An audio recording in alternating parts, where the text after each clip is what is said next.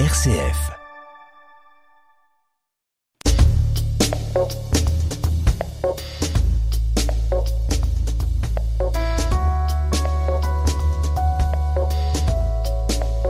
Décryptage, Natacha Coq.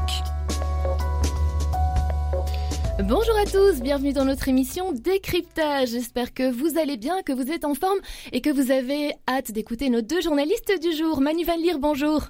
Bonjour Natacha, bonjour Sarah et bonjour à tous. Eh bien, vous avez entendu, c'est Sarah Pousset qui nous accompagne aujourd'hui. Bonjour Sarah. Bonjour à tous. On va évidemment traiter deux sujets, vous connaissez la formule. Alors le premier, on parlera de l'espionnage et de la géolocalisation de nos comportements en ligne par les géants des techs, dont on n'est pas au courant évidemment et qui leur permettent de revendre nos données. Ensuite, l'importance qu'ont aujourd'hui les sportifs superstars dans notre société, une notoriété qui n'est évidemment pas sans conséquences positives comme négatives. Ensuite, place à vos zooms, vous nous donnez un petit indice, Sarah et Manu eh bien, on restera dans le milieu sportif pour moi. Ah, bon, ça, et vous, Manu Et pour moi, il sera question de blasphème. Bon, ben on a hâte d'être à la troisième partie d'émission pour savoir de quoi vous allez parler. Et évidemment, qu'est-ce qu'on retrouve en fin d'émission également? On retrouve Pierre Granier qui va nous parler du journal dimanche de cette semaine, de quelques articles qu'on aura le plaisir de lire. Alors, premier sujet, on y va. Le soleil est de nouveau là, vous avez envie de profiter de votre terrasse et vous êtes en quête d'un nouveau fauteuil de jardin. Alors, vous allez consulter en ligne quelques sites de magasins de meubles qui sont bien connus, mais vous hésitez entre plusieurs modèles et alors, hop, vous fermez les sites de déco, le temps de réfléchir et vous allez après, ben, quoi faire? Vous allez peut-être regarder vos mails. Et puis, Oh surprise, à droite de la page, il y a ces fameux fauteuils de jardin que vous venez de regarder. Et oui, nos comportements en ligne sont épiés, analysés et ensuite revendus. Une ONG irlandaise spécialisée dans la protection des données vient de partager des chiffres et ils font vraiment froid dans le dos. N'est-ce pas Manu et Sarah? Je ne sais pas si vous voulez prononcer le nom de l'ONG. On dit ICCL. Ben oui, les, fameux chiffres. Euh, ben voilà, le, le, titre de l'article en tout cas mettait directement en avant euh, le chiffre, le belge 288 fois espionné par jour. Euh, donc il, parle de géolocalisation, mais plus largement, on parle vraiment du, traitement des données. Et comme vous avez donné très justement cette, euh, explication avec euh, une recherche qu'on fait sur Internet, ben voilà, on est la cible de ce qu'on connaît sous le terme cookies, mais il y a aussi d'autres analyses, d'autres données qui sont transmises, qui sont récoltées et puis revendues aussi pour des sites commerciaux par exemple. Et donc c'est vrai que c'est assez frappant tout le monde a pu se rendre compte quand vous faites une petite recherche sur Internet, ben, comme par hasard, si vous allez voir, je ne sais pas moi, une, marque de voiture, si vous allez voir euh, un objet ou un vêtement, euh, eh bien voilà, vous allez avoir euh, dans les sites que vous allez consulter après, ça peut être des sites d'infos, ça peut être des mails, vous allez avoir des propositions pour les objets qui vous concernent. Alors, on appelle ça de la publicité ciblée.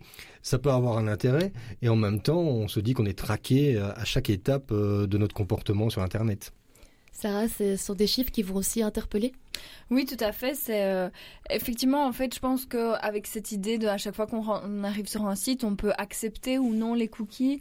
Euh, maintenant, on a la possibilité justement des fois de, pouvoir régler nos préférences, alors qu'il y a quelques années, ce n'était pas encore le cas. On était obligé d'accepter sur chaque site. On avait peut-être du coup l'impression, en fait, que en réglant nos, euh, préférences, en se limitant, vous voyez, aux cookies essentiels, etc., on se disait, oh, ben ça va, on limite peut-être la, la dispersion de nos données, on n'accepte pas Mais en fait, euh, on voit, on voit clairement par ces chiffres que même avec un minimum, euh, il y, a, y, a, vraiment un vrai commerce euh, qui est effectué de données. Et alors, effectivement, c'est assez interpellant aussi de voir que voilà, on ouvre un mail, on ouvre un site, euh, on peut avoir de, cette publicité ciblée, mais en fait simplement si j'ouvre cette page, par exemple de meubles de jardin, que je ferme mon téléphone et que c'est toujours euh, actif, on va dire, euh, sur mon application, eh bien pendant ce temps-là, pendant que mon téléphone est inactif pour moi, eh bien là-bas le, site continue à envoyer des, cookies aux, annonceurs, etc. Donc il y a, vraiment une activité sous-jacente qu'on n'a pas trop en tête. Vous parlez tous les deux de cookies, mais c'est vrai qu'on ne sait pas forcément ce que c'est, et on tendance maintenant d'appuyer sur OK chaque fois qu'on arrive sur un nouveau site. Ils disent Est-ce que vous acceptez les cookies? On a tendance à dire oui, à pas lire ce qui est en dessous.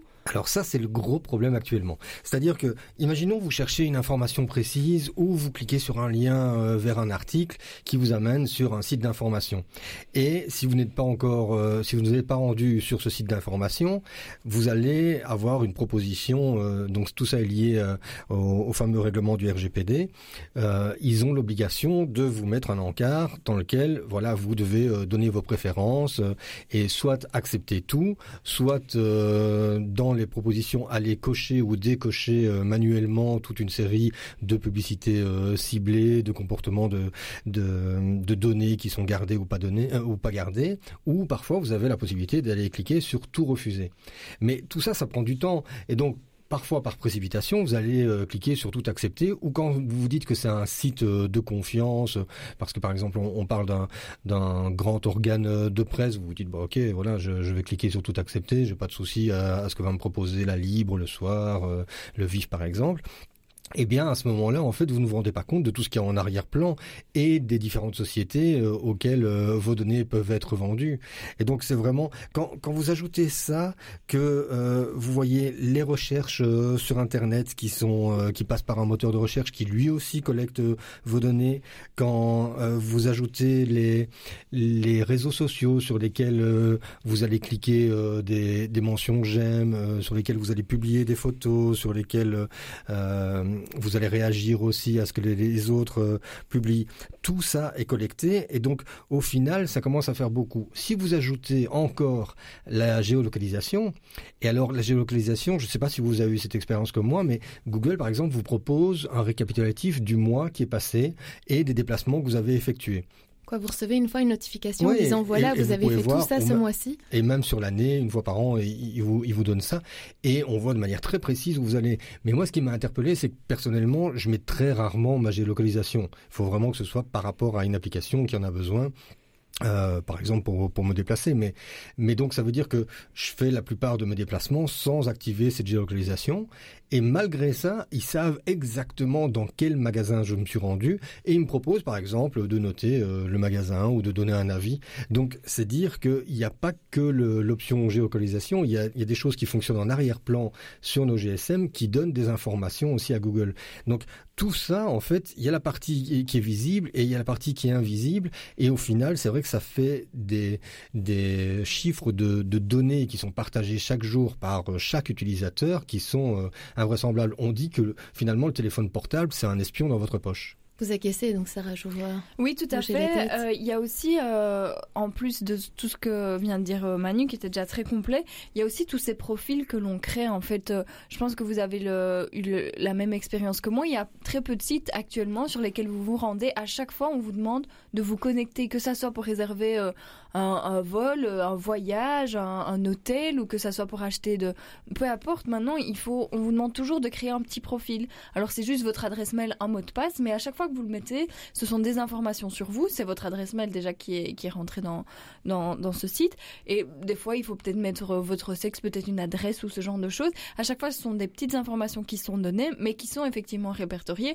Et puis aussi, à chaque fois, votre, votre mot de passe. Et le risque, c'est justement, c'est que, par exemple, si je veux absolument acheter mes voir en tout cas la, page des meubles de jardin, je me dis oh, je vais vite créer un, mot de passe, souvent celui que j'ai en tête que j'utilise partout ou qui est pas du tout euh, qui est pas du tout euh, vraiment protégé et, assez euh, assez complet. Et donc on a tendance à le mettre le même partout. Mais le problème c'est que en fait tous ces profils se relient l'un à l'autre. Et donc ça permet de, de vraiment euh, effectivement de, créer une image de vous. On sait que vous avez été sur tel site, que vous avez un profil là-bas, là-bas, là-bas, et vous-même, vous n'êtes même plus conscient que vous avez créé un profil sur, euh, sur un tel site, et en le créant, vous acceptez souvent de céder certaines données, etc. Donc c'est, ça aussi, c'est une partie importante de, ce partage de données personnelles. Je vais reprendre votre mot profil aujourd'hui. Par exemple, sur Instagram, on a tendance à mettre toutes les photos de ce qu'on fait, de... et là, justement, on partage énormément de choses. C'est aussi, euh, quelque part, c'est des données gratuites pour toutes ces marques qui cherchent euh, bah, à contacter justement les utilisateurs à convaincre les personnes d'acheter des meubles de jardin ou un t-shirt, quelque chose, en voyant que la personne aime sur Instagram, eh bien, elle se dit, bah oui, elle va acheter mon t-shirt. Oui, tout à fait. Il y a vraiment un pan commercial qu'on a peut-être pas en tête quand on regarde le, les, les, photos d'amis, etc. Ou même, euh, par exemple, euh, quand on poste une photo, il y a cette possibilité d'identifier des gens sur nos photos. Eh bien, même ça, c'est voilà, on dit que ça fait travailler les, logiciels de reconnaissance euh, visuelle, mais c'est quand même très interpellant que quand je mette une photo sur Facebook, ils sachent qui est ma copine à côté de moi.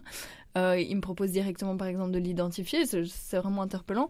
Et il y a aussi euh, une autre chose, c'est-à-dire que on, poste beaucoup d'éléments de nos vies personnelles, mais souvent c'est aussi lié à d'autres personnes et d'une certaine façon, on poste des données de, nos familles, de nos collègues, de nos amis, de personnes qui n'ont peut-être pas fait ce choix d'être sur les réseaux, qui ne souhaitent pas euh, publier des, informations sur elles, par exemple.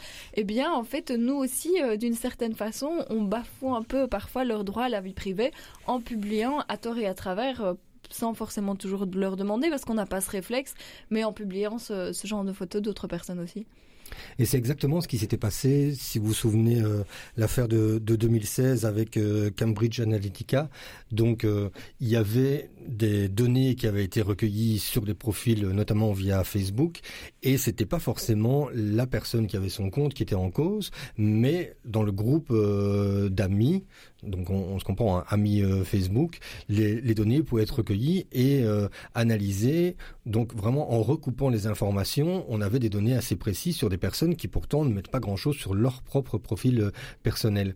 Et donc tout ça avait été analysé et exploité à des fins électoralistes. donc c'était c'était au moment des, élections présidentielles américaines.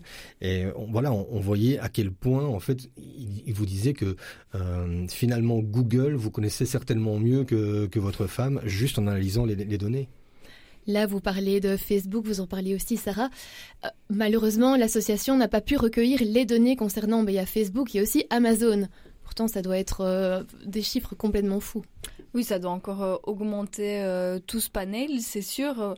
bon, je pense que déjà les chiffres de Google, c'était une part importante du lot. Euh, ce qui est intéressant aussi, je trouve, c'est que quand on voit toutes ces données, on peut se dire, mais moi, en tant qu'utilisateur lambda, j'ai pas une vie euh, forcément extraordinaire, je suis pas une personnalité publique. Au final, euh, oui, mes données fuitent, mais est-ce que ça peut vraiment se retourner contre moi? Est-ce qu'il peut m'arriver quelque chose? Voilà, c'est un peu, euh, c'est pas grave dans mon cas parce que je suis pas une personnalité publique, mais je trouvais qu'il y avait une dimension intéressante à, prendre en compte. Euh, je sais pas si vous voyez euh, Edward Snowden, donc ce, cet ancien euh, analyste de la de la NSA qui qui est devenu lanceur d'alerte justement, et il disait en fait se dire que se dire je n'ai rien à cacher, c'est pas grave si mes données fuitent. Eh bien, c'est comme dire je n'ai rien à dire, donc pas grave si le droit à la liberté d'expression est bafoué. C'est un peu la même idée, ici de se dire ah mais moi je n'ai rien à cacher, donc ce n'est pas grave si le droit à notre vie privée est bafoué parce que il n'y a pas grand chose à, cacher de mon côté. C'est un peu, c'est un peu la même idée. Et c'est de se dire qu'en fait, on n'a pas encore eu forcément de cas concrets peut-être dans nos vies, mais rien que le scandale Cambridge Analytica montre que ça peut être utilisé à notre insu. Je voyais par exemple que pour des personnes qui, qui font des paris en ligne, etc. Des fois, c'est aussi euh, inconscient, c'est-à-dire que si j'ai commencé à faire quelques paris en ligne, je vais avoir énormément de publicité pour les paris en ligne, ce qui peut mener à certaines formes d'addiction, ou en tout cas le développement d'habitudes qu'on n'avait pas forcément en tête. Il y avait aussi une dame, par exemple, qui témoignait, elle avait fait énormément de recherches parce qu'elle trouvait que sa consommation d'alcool était problématique, et elle s'est retrouvée avec énormément de publicité justement pour la pousser à boire de, de, marques euh, d'alcool. Donc on voit aussi que ça peut avoir un effet, un effet très, euh, très négatif sur nos vies, même si de prime abord, on se dit, ok, je publie des, des photos de mes enfants, de moi en vacances, qui va vraiment pouvoir utiliser ça euh, de façon négative. Mais en fait, ça, c'est aussi à notre insu. Oui, c'est exactement ça. C'est qu'on finalement on se tracasse pas trop parce que comme le dit Sarah, on se dit bah, finalement qu'est-ce qu'on va aller chercher euh, dans ma vie privée euh, qui peut vraiment intéresser je sais pas moi un État ou des sociétés. Alors tant qu'on reste dans le domaine de la publicité ciblée, on se dit que finalement on est peut-être euh, juste euh, les payeurs et, euh, et, que ça a un intérêt économique pour certaines sociétés, ça semble pas dramatique. C'est déjà très intrusif, mais c'est pas dramatique. Par contre, il y a deux types de, de données personnelles. Quand on parle de, de données personnelles, il y a, il y a les, les, données directes, donc votre nom, prénom, un identifiant par exemple, et puis des données biométriques, économiques, culturelles, sociales, la voix, l'image. Donc ça peut être beaucoup de choses qui d'un seul coup vont quand même traiter beaucoup plus du domaine de la vie privée. Et là, on peut s'inquiéter de l'usage qui en sera fait. Si un État, par exemple, met la, main sur des données personnelles, elle peut arriver à savoir, voilà, quel est votre type de vote, quelle est votre sensibilité. Il y a des, ce qu'on appelle les données sensibles, donc ce sera l'opinion politique, euh, sensibilité religieuse, un engagement syndical, une appartenance ethnique, une orientation sexuelle, ou encore euh, la situation médicale, ou encore des, idées philosophiques. Donc ça fait quand même beaucoup d'éléments qui nous définissent et qui sont aux mains de gens sur lesquels on n'a aucun contrôle. On ne sait pas du tout vers quoi ça va aller. Et quand vous avez des États euh, qui sont assez spécialistes aussi de, de l'espionnage, je pense par exemple à la Chine. Donc il y avait pas très longtemps, euh, il y avait eu un, problème de, hacking sur euh, le site du, Parlement parce qu'il y avait. Excusez-moi, mais pour les, les auditeurs qui ne savent pas ce que c'est le hacking? Euh, ben, le, le, piratage.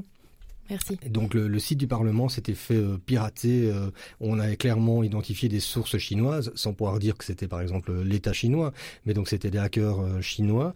Et en fait, il y avait ce jour-là au Parlement belge une, une étude et, des témoignages par rapport à la situation des Rohingyas, donc qui, qui est un, peuple qui est persécuté en Chine. Et donc, vous voyez un peu... Des Ouïghours, je, je corrige ah les Rohingyas au Bangladesh. donc des, des Ouïghours en Chine pardon. Et, ce jour-là, donc, euh, on, voit l'intervention donc de, ces pirates informatiques. Si vous vous donnez l'idée que ces gens ont en plus des données personnelles sur vous, vous imaginez un peu ce qu'ils peuvent faire euh, avec des intentions malhonnêtes. Donc c'est là que ça commence vraiment à faire peur, c'est quand on commence à croiser données personnelles plus intentions euh, pas forcément très heureuses. Bon, alors il faut une sensibilisation finalement. Là, on parle du peuple belge, mais comment sensibiliser alors la population? Parce que là, on parle de ce, de ce problème, entre guillemets, parce qu'on a lu l'article, mais sinon, il n'y a, a pas grand-chose comme campagne.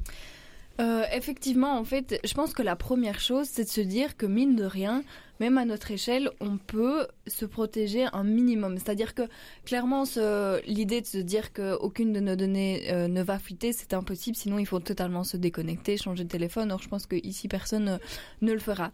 Mais donc, il y a quand même moyen de limiter cette intrusion par certains, certaines, certaines façons de, faire. Euh, je vous renvoie, franchement, si vous faites quelques recherches sur Internet, justement, il y a pas mal d'articles qui nous, qui nous donnent des indications. Par exemple, on parlait tout à l'heure de la géolocalisation. En fait, c'est vrai sur un smartphone, on peut l'activer ou l'enlever. Mais en fait, il faut vraiment aller dans les paramètres de Google pour l'enlever des autres applications parce que quand on installe une application, on l'autorise. Donc même si nous ne l'avons pas activé nous-mêmes, l'application y a droit. Par exemple, la publicité ciblée dont on parle depuis tout à l'heure, on voit les dommages que ça peut, faire parce que vraiment les algorithmes nous connaissent mieux que nous-mêmes par moment. Eh bien, on peut la désactiver. C'est tout simple. Il suffit juste d'aller dans son téléphone, de l'enlever et du coup, on n'aura plus ce genre de, de publicité. Donc voilà, c'est quelques gestes quand même qu'on peut poser et qui peuvent euh, effectivement euh, changer un, un, petit peu les choses. Alors, il y avait aussi euh, justement faire un peu si on a le temps, euh, comme un nettoyage de printemps qu'on fait chez nous, mais faire un peu ça sur Internet, en fait, on en a rarement l'idée. S'il y a des réseaux sociaux, par exemple, qui sont un peu passés de mode, sur lesquels il y a encore toute notre vie, euh, je ne sais pas si vous utilisez encore Snapchat ou, Facebook, enfin voilà, qui, on, passe à de nouveaux réseaux sociaux et pourtant toutes ces données restent sur les autres, donc pourquoi pas les supprimer ou en tout cas enlever toutes les photos qui sont dessus. Pareil sur, euh, je sais pas, un compte d'un magasin où vous alliez beaucoup, ben pourquoi garder encore tout ça alors qu'il n'y a plus lieu d'être? Enfin voilà, il y a vraiment moyen de, de se renseigner. Et puis il y a aussi euh, quand même certains moteurs de recherche. Donc euh, on, connaît Google Chrome qui est celui par, euh, défaut sur beaucoup d'ordinateurs, etc. Mais en fait c'est un des pires justement pour la récolte de données. Donc pourquoi pas en télécharger un autre, ça prend deux minutes. Et au moins c'est voilà quelques, quelques petites choses qui peuvent un peu réduire tout ça. Mais c'est vrai que la première chose c'est quand même de se dire ok, même si ça a l'air de me dépasser, même si ça pourrait me rendre paranoïaque de voir que tout part dans tous les sens, je peux quand même limiter un petit peu cette fuite de données et c'est important de la faire. Google et Microsoft, ce sont euh, les deux géants de la, de la tech, comme il était dit dans l'article, et ce sont eux qui revendent la, plupart de nos données. Il y a effectivement des choses à faire, Manu, vous êtes d'accord avec Sarah?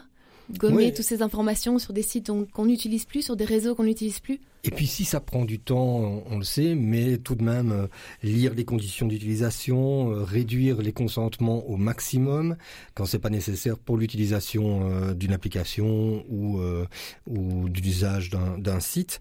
Donc c'est prendre ce temps, même si ça ça nous arrange pas forcément et qu'on n'a pas le temps ce jour-là. contrôler les contenus qu'on partage aussi, donc vraiment avoir une liste réduite de contenus partagés, pas d'informations sensibles, limiter peut-être les likes qu'on donne euh, par laquelle on donne beaucoup d'informations sur nos goûts, sur notre profil. Et puis on peut utiliser aussi euh, une application VPN qui permet de, surfer sur smartphone, euh, donc en mode entre guillemets non visible, quoi, inconnu. Et ça, ça, voilà, ça permettra qu'il n'y ait pas des cookies dans tous les sens par rapport à, à tout l'historique de, de vos recherches, par exemple, quoi. Mais justement, en parlant d'historique, c'est aussi peut-être intéressant de se rendre compte en fait euh, de ce qu'il y a comme information sur nous. Donc pourquoi pas taper son nom des fois, son adresse mail, et juste aller consulter son, son historique Google, ses archives, voir. C'est possible sur les smartphones et également sur Internet de faire euh, vraiment rechercher les archives de Google sur nous. Voilà, c'est dans les paramètres, juste pour être conscient de tout ce qui est parce qu'on voilà, on a plus ça en tête. Alors j'ai fait telle recherche un peu plus intime que je voudrais pas qu'il soit divulgué. Ben, je m'en rappelle même plus. Mais en fait, elle toujours là. Donc juste aussi pouvoir se rendre compte de tout ce que tout ce qu'on appelle ces données personnelles, euh, ce que ça concerne. C'est vrai que c'est un réflexe qu'on n'a pas spécialement. Hein. Merci pour euh, cette bonne idée. Et on peut rappeler aussi que le, le règlement euh, de la RGPD inclut un droit à l'oubli. Donc vous pouvez contacter euh, n'importe quelle société, et on parlait de, de Facebook, Google, etc. Mais donc ça fait partie de vos droits. De, ils sont obligés de soit vous fournir, si vous voulez consulter euh, les informations dont ils disposent sur vous, soit euh, de les faire supprimer si c'est votre souhait même sur les sites de vente, par exemple Zalando, Amazon, etc. Donc on peut envoyer un mail disant, euh, enfin les contacter en tout cas. C'est nettement plus facile pour toutes les sociétés européennes puisque c'est du droit européen, mais euh, toute société étrangère qui fonctionne sur euh, le plan européen doit euh, euh, se plier donc à ce règlement RGPD. Et il y a même un site qui existe, je ne l'ai plus en tête, mais on peut refaire une recherche qui en fait vous aide à supprimer vos comptes justement sur chaque site comme Amazon. Et vu qu'à chaque fois c'est de plus en plus compliqué, c'est parfois dans des petits paramètres, eh bien ce site répertorie sur euh, énorme, enfin il y a je ne sais pas combien de milliers de sites euh, sont répertoriés, comment aller faire pour enlever mes préférences chez Yves Rocher ou Amazon ou que sais-je? Ben, si vous en rappelez, on pourrait le mettre euh, sur l'article, en dessous de l'article sur notre site catobel.be. Aujourd'hui, il y a les sites évidemment, mais il y a aussi les magasins. Là, je vous parle de, de vêtements encore une fois, mais on peut aller donc en magasin acheter quelque chose et puis le ticket est carrément envoyé par mail. Ça aussi, c'est une nouvelle dimension. C'est vrai qu'il y a de plus en plus de magasins qui font ça. voilà, l'argument c'est d'éviter le papier, l'impression. Euh, si ça reste un mail personnel, euh, pourquoi pas? Mais c'est vrai que on peut, on peut se dire que ça peut facilement être trouvé et que en cas de, c'est vrai que ça donne aussi beaucoup d'informations sur nos achats, mais c'est un peu la même chose si je fais un, par exemple un, un, panier, un colis en ligne, forcément tout ça, tout ça restera de la même façon. Mais il y a aussi les courses en grand magasin maintenant, mmh. ils savent ce qu'on achète, même s'ils nous donnent le ticket papier, malgré tout, ils savent ce qu'on achète avec cette carte de fidélité. Mais tous les magasins, euh, oui, à partir du moment en fait, c'est l'illusion du, du, gratuit ou du bonus ça fonctionne comme ça, Internet euh, et euh, tout le commerce.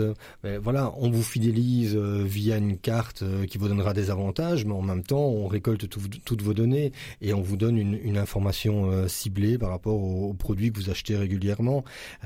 Google, on va faire notre petite recherche, on se dit, bah voilà, c'est un moteur de recherche gratuit, bah oui, mais en fait, il se finance à 97% par les publicités et donc la, la revente de données. Là-dessus, il faut être clair par rapport rapport au fonctionnement. Sur le, si la question intéresse nos auditeurs, moi je les invite aussi à aller voir. Il y a deux euh, documentaires euh, sur la sujet euh, sur Netflix. Il y en a un qui s'appelle The Great Hack, donc qui est sur l'affaire Cambridge Analytica, et l'autre qui s'appelle Derrière nos écrans de fumée et qui est plus orienté sur les réseaux sociaux et les données qui sont récoltées via les réseaux sociaux. Bien, eux aussi, on pourra les mettre en lien sur le site catobel.be qui reprendra l'émission. Bon, on va faire une euh, première pause. Là, on va parler, euh, on va laisser parler Pink et sa fille. Alors, je vous propose tout de suite d'écouter Cover Me in Sunshine. À tout de suite, ne bougez pas.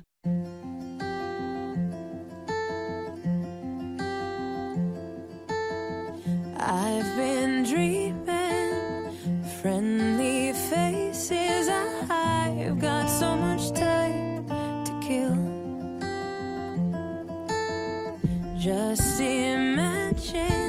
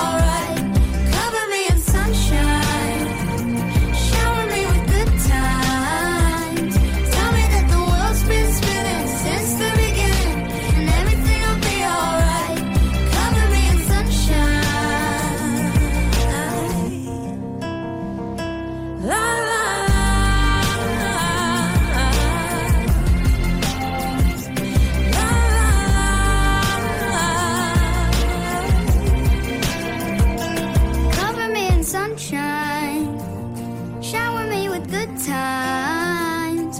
Tell me that the world's been spinning since the beginning, and everything will be alright. Cover me in sunshine. Deuxième partie de décryptage, bienvenue à vous si vous venez de nous rejoindre. On est en compagnie de Sarah Pousset et Manu Van Leer, les deux euh, journalistes. Et je vais commencer par vous poser une question à tous les deux avant d'entamer le second sujet. Si je vous demande de sortir comme ça le nom d'un sportif ou d'une sportive comme ça, sans réfléchir, vous me dites qui? Eden Hazard. Nafisa Toutiam. Je vous vois sourire tous les deux. Ce sont vos sportifs préférés là? Ah ben, moi, moi, je suis habitant de Braine-le-Comte. Vous savez que c'est un petit Brennois, donc euh, voilà, En- le cœur a parlé. En toute sincérité, je pensais que vous alliez nous parler de Kylian Mbappé là. Vous voyez le, le fameux footballeur dont on parle depuis euh, des jours et bon ben alors Ça euh, n'arrivera pas, ça. on a euh, euh, on a compris. Enfin les auditeurs voient pas votre visage, mais quelque part on, on l'aura compris dans votre ton. hein. Bon, on va regarder quels sont les différents domaines dans lesquels les personnalités sportives célèbres ont une influence maintenant. Il y a les passions, les médias, les activités physiques, la santé. Il y en a énormément et ces sportifs de haut niveau sont actifs dans bien des secteurs aujourd'hui. Alors je propose qu'on les regarde un peu plus en détail et séparément. Grosse question d'abord, comment est-ce qu'on explique cet intérêt pour le sport, pour les sportifs là aujourd'hui maintenant dans notre société? Mais euh, aujourd'hui, vous dites aujourd'hui, moi je pense que le, sport, ça fait vraiment euh, longtemps, ça fait des décennies euh, que ça intéresse le public. On voit que aujourd'hui il y a un enthousiasme qui s'élargit, donc c'est un peu toutes les classes sociales, c'est tous les âges aussi, et beaucoup plus jeunes, on s'informe. C'est peut-être avec la facilité justement d'information qui a, qui a changé les choses. Si je prends un exemple très personnel, mais de mon fils qui a pas encore 12 ans, il peut vous citer, je pense, euh, 90% euh, des joueurs des, championnats étrangers, euh, euh, donc dans les grands clubs euh, de football. Euh, c'est quelque chose qui l'intéresse, qui suit, il suit des informations euh, là-dessus. Et donc les informations sont quand même beaucoup plus faciles à, à, pouvoir, on, accède pardon plus facilement aux informations aujourd'hui euh, sur les sportifs. Et puis on en a fait un peu euh, des, modèles pour notre société, euh, ou en tout cas euh, on en parle autant que avant, quand on parlait par exemple euh, des stars, les stars de cinéma euh, à une époque avaient vraiment euh, la cote dans les magazines People, dans les magazines d'information. Aujourd'hui, les sportifs sont au même niveau que que les gens de la télé-réalité qui eux trouvent des belles places là-dedans aussi, mais que les personnes du monde du cinéma ou de la politique, par exemple. Oui, moi je dirais qu'en fait, euh, peut-être qu'il y a plus de visibilité maintenant, euh, mais ça c'est plus lié à toutes les stars, je dirais, euh, via euh, notre ère médiatique et, publicitaire. Mais en fait, le sport, euh, si on y réfléchit même de façon historique, les, les Grecs et les Romains ont quand même, euh, enfin, je veux dire, les JO, c'était déjà à ce moment-là et c'était déjà un, un grand moment populaire parce qu'il y a beaucoup d'émotions et ça rassemble un énorme public. Donc, il y a une certaine émotion d'être tous euh, ensemble comme ça devant un même spectacle. C'est un spectacle, en fait, de regarder euh, des, des sportifs et tout. Alors maintenant, on voit justement qu'il y a certaines dérives, moi que j'appellerais, mais voilà. À, à l'inverse, on est Par plus exemple, cons- parlez-nous des dérives. mais justement, on en parlera, mais on n'est plus forcément focalisé sur le sport, on est concentré sur une personne, mais pas toujours pour certaines aptitudes, plutôt pour, euh, pour la starification dont on va parler qu'il y a autour. Mais c'est vrai qu'en soi, le fait de, de se retrouver face à, face à un tel show, euh, à une discipline, etc., et d'être euh, voilà, vraiment dans son match, euh, dans, dans, le, dans la course, etc., ça fait des, années que ça existe, et je pense que c'est toujours quelque chose qui sera très important dans nos vies. Et ce qui a peut-être beaucoup changé les choses aussi, c'est la création de chaînes qui sont dédiées entièrement au sport. Il y a des magazines écrits depuis des années sur le sport, mais là on voit qu'il y a vraiment des, chaînes, tout un, un public qui est attiré par des abonnements sur X chaînes de foot ou, ou, euh, de sport de manière générale. Donc à partir du moment où vous avez des chaînes dédiées, ça veut dire qu'il faut trouver du contenu et qu'on va aller chercher euh, plus d'informations aussi sur euh, un sportif ou un autre. Mais ça prouve aussi qu'il y a beaucoup d'intérêt de la part des. Là, je vais parler des Belges. Quels sports en fait sont Parce que là, on a on a parlé du football, vous avez parlé d'athlétisme, Sarah. Mais quels sports sont aujourd'hui célèbres en Belgique? Dont Je on pense y parle a- beaucoup La Belgique aussi a, un- un- surtout dans le nord du pays, euh, le cyclisme est très très très présent. Il y a d'ailleurs beaucoup de courses euh, quand même organisées, euh, organisées chez nous. Effectivement, le, le football, l'athlétisme a, a sa bonne part suite, je pense, aux, aux frères Borlé, etc. Et puis le tennis, on a quand même eu pas mal de, de stars de tennis aussi. Donc je pense qu'il y a une, une vraie culture. On voit, mais en fait, je pense que ça dépend aussi un peu à chaque fois des performeurs, hein, par- paradoxalement. C'est-à-dire qu'il n'y avait pas un énorme intérêt pour le hockey, mais vu euh, notre, notre équipe de hockey euh, féminine comme masculine pour l'instant, eh bien, on voit que même dans les clubs, il y a un vrai développement de cette discipline. Donc, je pense que ça dépend aussi des professionnels. Oui, de manière régionale, c'est vrai que ça fonctionne au résultat. Si vous avez des, des bons résultats, même dans une discipline qui, qui est un peu moins connue, à partir du moment où votre équipe euh, est championne d'Europe et championne du monde, ben voilà, ça intéresse euh, au niveau médiatique et donc on va vous proposer euh, de retransmettre les, les championnats, par exemple d'Europe ou les championnats mondiaux ou les JO, et on va cibler un sport ou un autre. En Belgique, le, le- le basket fonctionne bien aussi. Bon, le football reste, je pense, euh, numéro un, mais c'est vrai que dans les disciplines qu'on voit le plus, l'athlétisme, euh, course à pied, etc., ça commence à, vraiment bien prendre sa place également. Bon, là, on va parler des sportifs euh, stars. Quelle est leur influence finalement sur le public? On sait donc, euh, ben voilà, on parle du fameux Mbappé là, etc. Pour le moment, il se fait fort insulter parce qu'il reste dans son club. Mais donc quelqu'un, euh, voilà, un, on va pas spécialement prendre un footballeur, on va, on va prendre un tennisman qui est euh, vraiment apprécié par le public. Qu'est-ce qu'il va apporter à ce public justement? C'est compliqué euh, à dire, je pense. C'est vraiment. En fait, il y a, y a deux choses. Pour moi, il y a vraiment la performance sportive de se dire. euh, Waouh, c'est vraiment un joueur, euh, un joueur qui a quelque chose de plus, qui a des, des grandes performances, avoir des gens qui le soutiennent, etc. Et puis, il y a le rôle différent s'il est euh, sur euh, toutes les pubs de montres, par exemple. Il y a aussi une association qui est différente. Par exemple, je pense par exemple, il y a, il y a je ne sais plus combien de temps, je dirais 6-7 ans, on voit que notre équipe des Diables Rouges a un peu. Enfin, maintenant Eden Hazard, etc. sont par exemple, paradoxalement déjà euh, assez âgés, mais au début où on a reconstitué cette équipe, cette équipe, il y a eu un vrai élan et on les voyait partout sur euh, les chocolats, sur euh, toutes les publicités, etc. Et c'est ça qui a qui a permis, je pense, à des publics qui ne sont pas forcément fans de foot, comme par exemple moi, etc. Je connaissais tous les noms de l'équipe parce que je les voyais partout toute la journée, pas simplement parce que je regardais le foot. Et donc là, on voit qu'il y a aussi une façon de pouvoir euh, effectivement rendre célèbres ces gens par des personnes qui ne sont pas forcément intéressées, mais quand vous regardez la télé, que vous les voyez toute la journée dans d'autres publicités, eh bien vous commencez à connaître leur nom, mais pas forcément leur performance sportive. euh, donc c'est un peu paradoxal. Est-ce que ça vous a donné envie de regarder le foot après? Mais Hazard effectivement, ça fonctionne bien parce que j'ai soutenu les Diables Rouges et vu que je les connaissais, on avait l'air un peu plus intéressés aussi. Mais euh, après, je pense qu'au niveau des personnalités, ça fonctionne pas euh, tout le temps comme ça. Là, il y a un, un truc différent vu que c'est quand même l'équipe nationale, etc. Mais par exemple, les joueurs de tennis qui sont sur toutes les pubs de, de montres, c'est pas pour ça que j'ai plus envie de les regarder que, que d'autres. Mais, euh, mais c'est vrai qu'il y a ces deux aspects. euh, Enfin voilà, je ne sais pas ce qu'en pense Manu, mais. Le marketing est très important Ouais. alors, finalement, Manu. Alors le marketing est important, euh, surtout euh, pour, les athlètes. Quand on voit les revenus de, certains sportifs, euh, pour certains, il y a une, part plus importante de salaire qui provient du marketing, de la publicité, que le salaire qu'ils vont toucher, par exemple, dans leur club. Par contre, ce qui s'inverse un peu, la, la tendance, si on regarde les, évolutions des, des 5-10 dernières années, c'est euh, des sports qui sont peut-être un, peu moins euh, euh, publicités dans, dans les médias, mais qui sont très présents sur les réseaux sociaux. Donc tout ce qui est lié au fitness, à la remise en forme, au yoga, des choses comme ça, ça passe aujourd'hui par des influenceurs.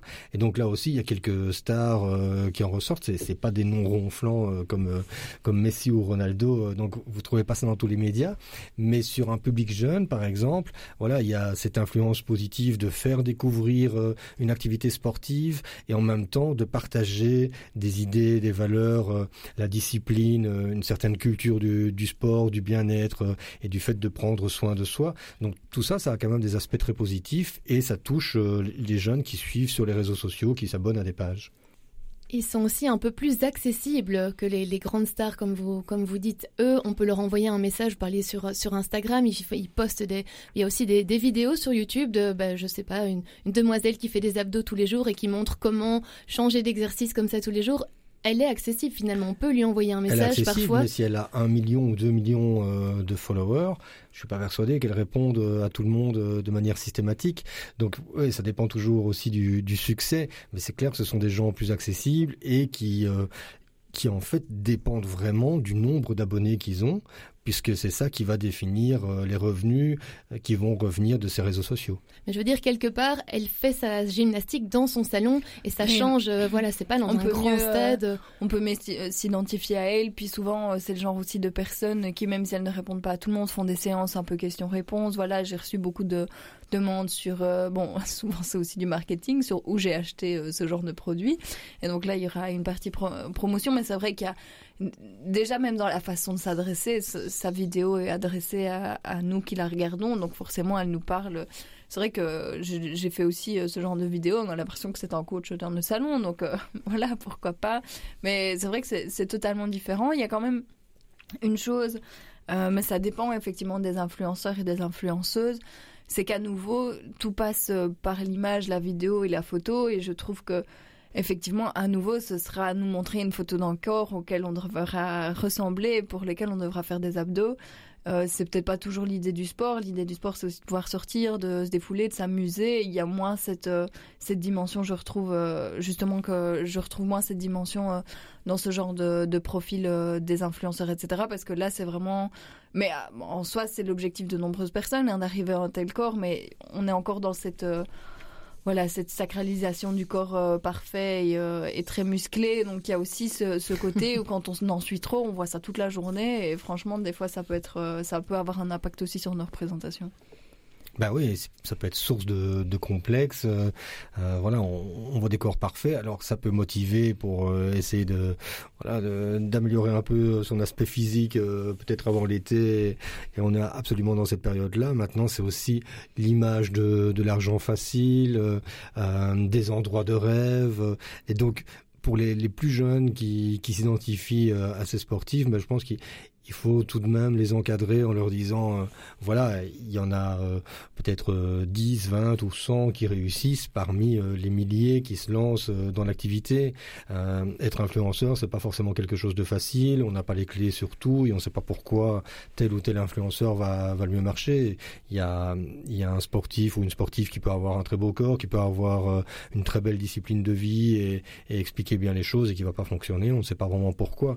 Mais en tout cas, pour l'instant, ça, ça donne à voir des, belles images et puis souvent c'est plus intéressant euh, que d'autres images que les jeunes vont trouver sur les réseaux sociaux. Donc de ce point de vue-là, déjà c'est positif. Et pour ces jeunes, justement, est-ce que le sport reste un exemple positif? Est-ce que ces grands, bon, on parlait des Ronaldo, etc., est-ce qu'ils donnent un message positif à tous ces jeunes? Ben Genre moi, quand, quand, on veut, on peut, ou ce genre de choses? Non, moi j'ai vraiment un problème par rapport à la dimension financière maintenant qui, qui accompagne tous ces grands sportifs. Euh, sur le principe, je me souviens, comme je vous parlais d'Eden Hazard, je me permets de, de le citer, il était à ce moment-là, il venait de passer euh, de, Lille à Chelsea, et il disait clairement on est trop payé, on est trop payé pour ce qu'on fait parce que moi je, fais un, sport dans lequel euh, je me réalise et euh, c'est juste du plaisir au quotidien et quand on voit les salaires qu'on reçoit, c'est limite indécent. Mais il disait en même temps, le système est, est, construit comme ça, donc vous en tant que joueur, vous n'allez pas refuser l'argent. Maintenant, là où ça devient vraiment problématique, c'est quand certains joueurs fonctionnent uniquement euh, par rapport à l'argent, quand on attire dans son club tous les meilleurs joueurs parce qu'on a plus de moyens. Donc ça fausse aussi la, la beauté du sport, ça va fausser les, les résultats. Vous prenez le, le Paris Saint-Germain, ben forcément ils mettent euh, ils mettent Neymar, ils mettent Messi et ils mettent Mbappé.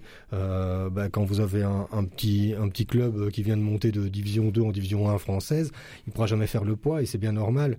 Et le Real qui était euh, si mécontent par rapport au fait que Mbappé ne vienne pas si, signer chez eux, c'est la même chose. Ils, dispo, ils disposent d'une fortune pour aller chercher les meilleurs joueurs de la planète également. Donc voilà, moi je trouve que ça commence à, être euh, vraiment désagréable quand c'est cette image uniquement euh, du sport bling bling et du sport argent facile qui est mise en avant. et ce qui est très dommage encore plus, c'est pour toutes les autres disciplines qui sont moins médiatisées et euh, pour lesquelles en fait vous avez des sportifs qui font des entraînements aussi difficiles, qui passent autant de temps euh, sur les terrains et qui eux euh, touchent à peine de quoi vivre, souvent ne peuvent même pas vivre de leur profession de sportif. Oui, ce qui m'interpelle aussi, c'est que il y a eu récemment, enfin ces dernières années, beaucoup de débats sur euh, justement sur euh, cet aspect économique du sport, mais aussi ce que ça entraînait. Donc le fonds Qatari qui, par exemple, finance le PSG, est-ce que vraiment on peut encore dire que c'est une équipe française? Euh, Par exemple, la Coupe du Monde au Qatar, ça pose pas mal de questions. Et ce qui est souvent amené, je dirais, comme défense, c'est de se dire oui, mais c'est le sport, ce n'est pas, on n'est pas ici pour faire de la politique, on est là pour la beauté des performances et du sport. Et en fait, ça fait vraiment un petit temps que il y a eu pareil avec l'organisation des, Jeux Olympiques en Chine, etc. Toujours se dire oui, mais on est pas, c'est le sport, c'est pas politique. Mais je suis désolée quand il y a de telles sommes en jeu. C'est très hypocrite de dire ça qu'un Mbappé va dire oh oui mais moi je, je ne m'en mêle pas euh, c'est les salaires qui me sont donnés enfin je suis désolée de tels salaires c'est vraiment rire du monde de pouvoir se dire euh, je trouve qu'ils ont une telle image et une telle influence que de se dire ah mais non moi j'ai aucun aucun euh, aucun pouvoir pour euh, me dire que je vais pas jouer cette année au Qatar c'est vraiment euh, c'est vraiment dur pour mon équipe etc ben, je suis désolée. On voit très bien l'image qu'ils ont les salaires qu'ils ont. Donc là c'est politique. Ils ont une empreinte ils ont une image et ils ne sont plus du tout euh, le sportif seul dans son club qui effectivement s'est battu depuis des années pour aller au JE et ça devient compliqué si euh, c'est annulé parce que euh, il y a une dimension politique. Mais donc pour moi c'est ces sportifs superstars doivent vraiment être pris à part des sportifs euh, je dirais euh, classiques parce que là c'est vrai qu'ils sont sous-financés. Quand c'est des femmes c'est encore pire parce que elles ont souvent pas les mêmes salaires que les hommes hein. en Belgique c'est encore le cas dans de nombreuses disciplines.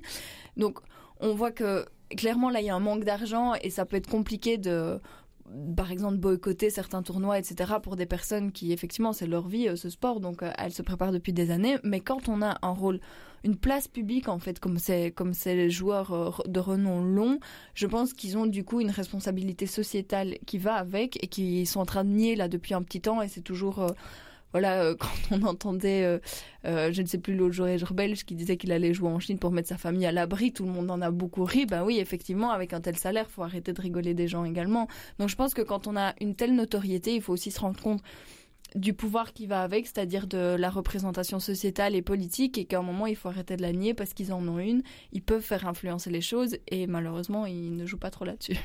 Bon, on va voir de quoi vous allez parler euh, dans votre Zoom, puisque vous parlez aussi de sport. Hein. Avant, on va écouter une chanson d'un ancien sportif qui est devenu chanteur. Ça vous dit quelque chose? Ah, Yannick Noah? Voilà, on va écouter une chanson de Yannick Noah qui nous parle des Lyon, et on se retrouve juste après.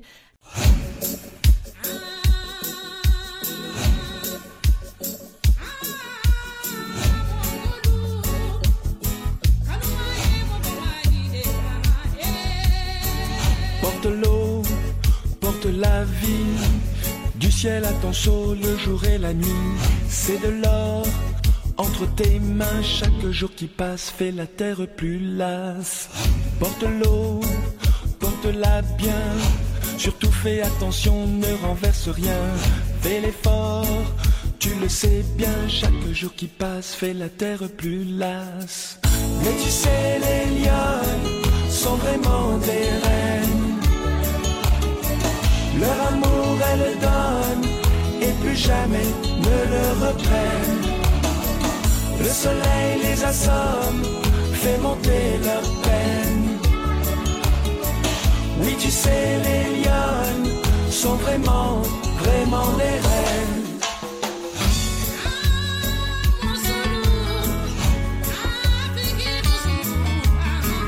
Porte l'eau, porte la vie. Dois courber le dos pour un peu de pluie.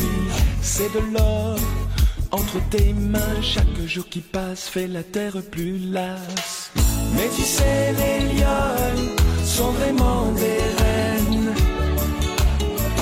Leur amour, elles le donnent et plus jamais ne le reprennent. Le soleil les assomme, fait monter leur peine. Oui, tu sais, les lionnes sont vraiment, vraiment des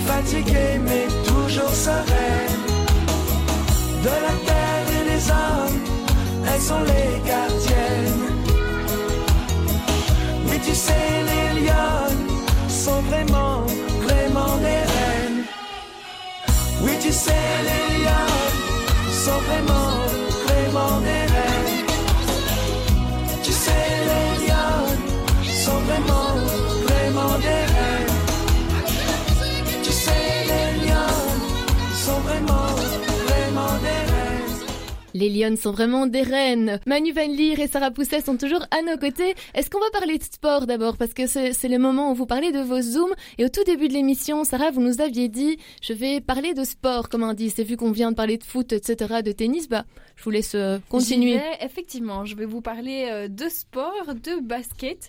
Alors, je voulais vous parler euh, du baskin. Je ne sais pas si vous connaissez cette discipline.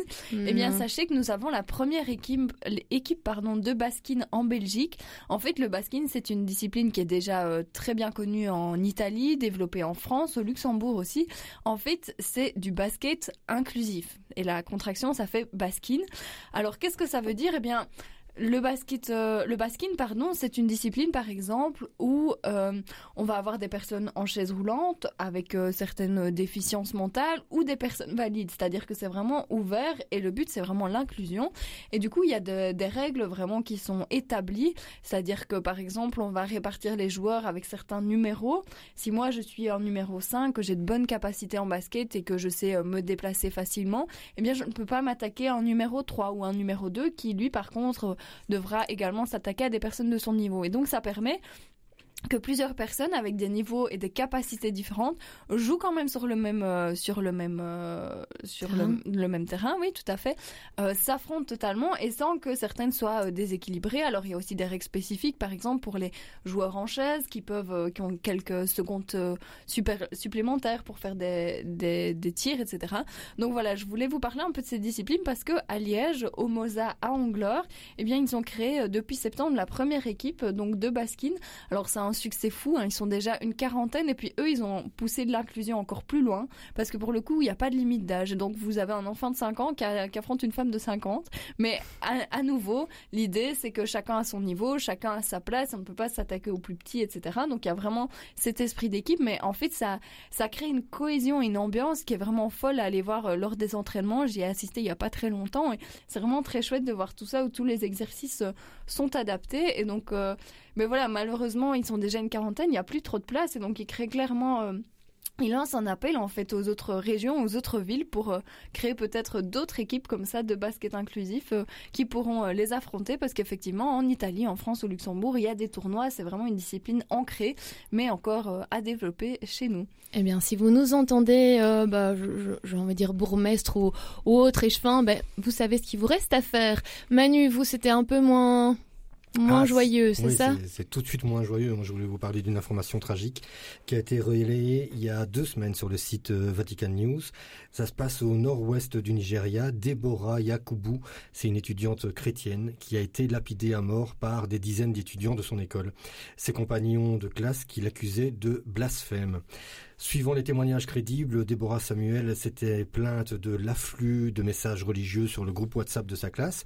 L'étudiante avait fait une note vocale pour rappeler à ses camarades de classe la finalité académique du forum, et c'est ce commentaire jugé blasphématoire à l'égard du prophète Mahomet qui aurait provoqué la colère de ses camarades fanatiques qui l'ont donc tué par lapidation, puis qui ont brûlé son corps. Un acte odieux qui résulte de l'application de la charia, donc la loi islamique qui punit de la peine de mort les coupables de blasphème. Et suite à ces faits, aussi bien l'évêque que le sultan musulman de la région ont condamné, je cite, un acte inhumain, injustifiable et demandé que justice soit faite, appelant la population au calme. En juin dernier, les évêques nigérians avaient déjà souligné que la création des tribunaux de la charia entraîne de graves inégalités dans le système judiciaire nigérian et met en péril les libertés de pensée, de conscience, de religion, de culte, d'enseignement, de pratique et d'observance de ces croyances. Pour conclure, ben, j'aimerais vous partager encore un chiffre qui montre que la liberté religieuse est loin d'être acquise.